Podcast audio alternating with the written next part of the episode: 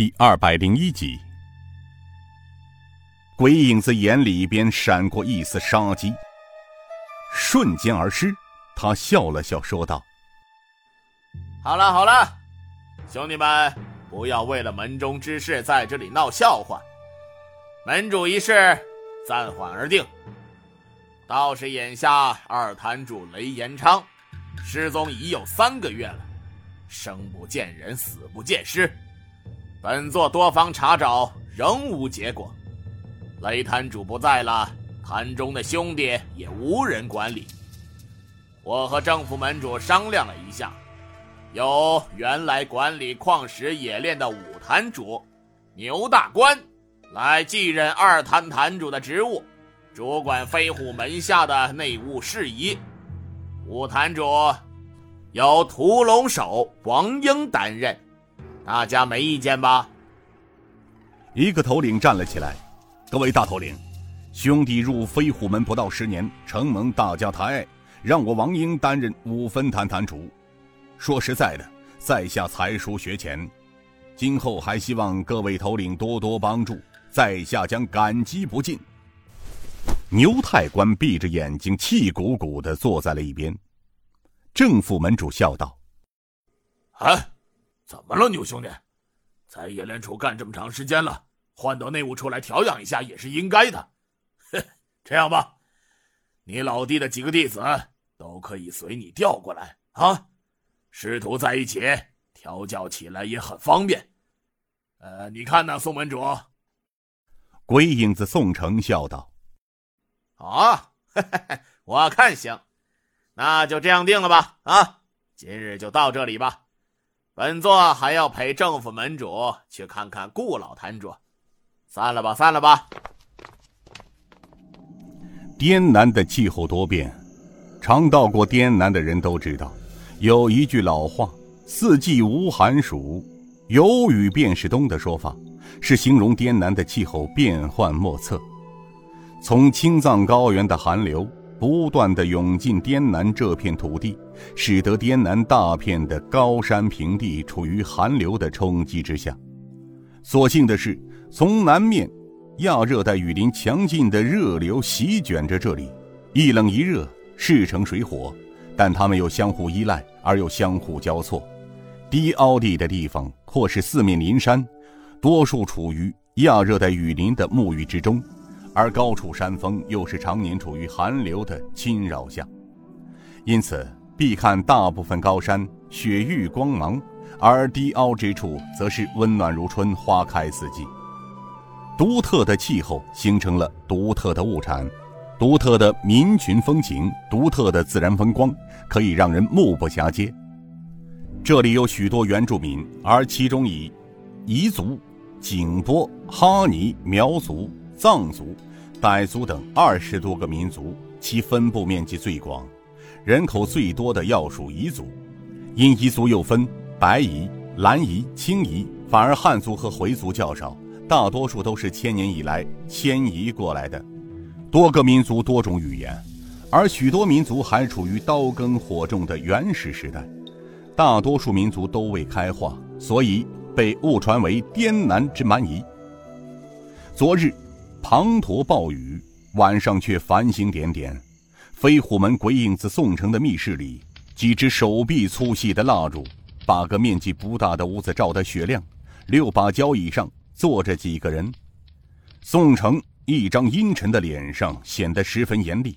他将手中的茶水往茶几上一放，沉声道：“哎，阿勇啊，议事前呢，我曾跟大伙说的明明白白的。”在议事的时候，让大伙尽量不要说话，免得引起他们不必要的猜度。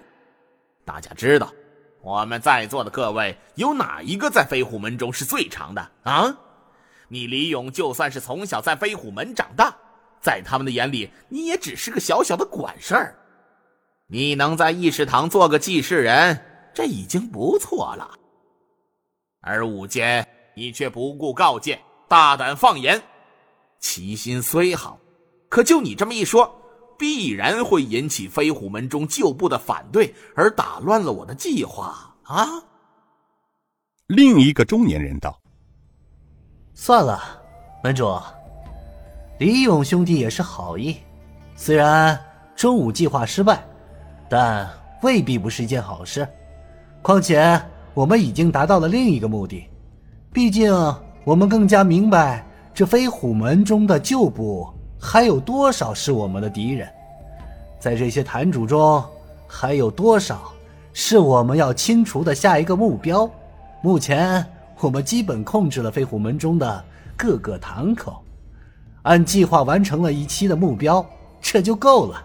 可喜的是，内务坛老坛主顾梦平那厮，人在这个时候病倒，更是随了我们的心愿。要不找个机会将他彻底废了？宋城说道。哎，不行，这个想法可不行。顾梦平。是飞虎门中的元老，又是经营这里多年的老摊主，我们把他做了，会引起不必要的麻烦。况且他在这里生活多年，有着根深蒂固的关系，还有人脉，在他肚里还有我们多少不知道的事儿啊！我们不但不做了他，而且还要好好的伺候他。这样做，我们不但可以获得旧部的人心。更为重要的是，还有大部分黄金藏在哪里？这飞虎门有没有地下仓库？这些我们都一无所知。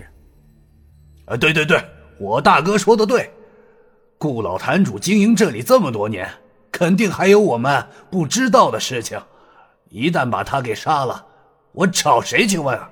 养着他还有好处呢。再说，他都是半死不活的人了。你杀了他，与我们一点好处都没有。他多活一天，对我们有利多了。那中年人又道：“我倒是未想到这一层。”刚担任五分坛坛主的王英道：“是啊，宋武兄说的对。顾梦平是主管这里多年的人，我们虽说到这里也有几年时间，只对矿上有些许了解。”但是其他的事我们一点也不清楚，留着他比杀了更有好处。再说了，我们为了达成太师的计划，苦苦潜伏十多年，现在我们能达到基本控制飞虎门各分坛，已经很不容易了。剩下门主之位，哼，还不是早晚的事。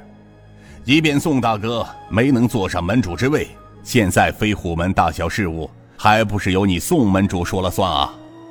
六坛主宋武道：“对对对，大哥，眼下清除异己才是最重要的事另外，我们偷偷从库中移出的三十多万两黄金，怎么办呢？不能老藏在那个废矿洞里啊！是不是尽快送往京城？老太师等着用。”鬼影子宋城面色渐好，他换了个坐姿，轻声道。今晚我把大家召集到这里来，正是为了那批黄金押运的事情。中年姓葛的人说道：“是啊，我们都到这里快一个月了，那些弟兄住在松江，时间一长，早晚会弄出些事情来。再说了，出京前，老太师交代过，要我们尽快把黄金运回去，太师等着急用呢。”他刚说到这里，脸色急变，众人似乎已经听见了，双眼向旁边的橱柜看去，只听得橱柜下面发出吱吱的叫声，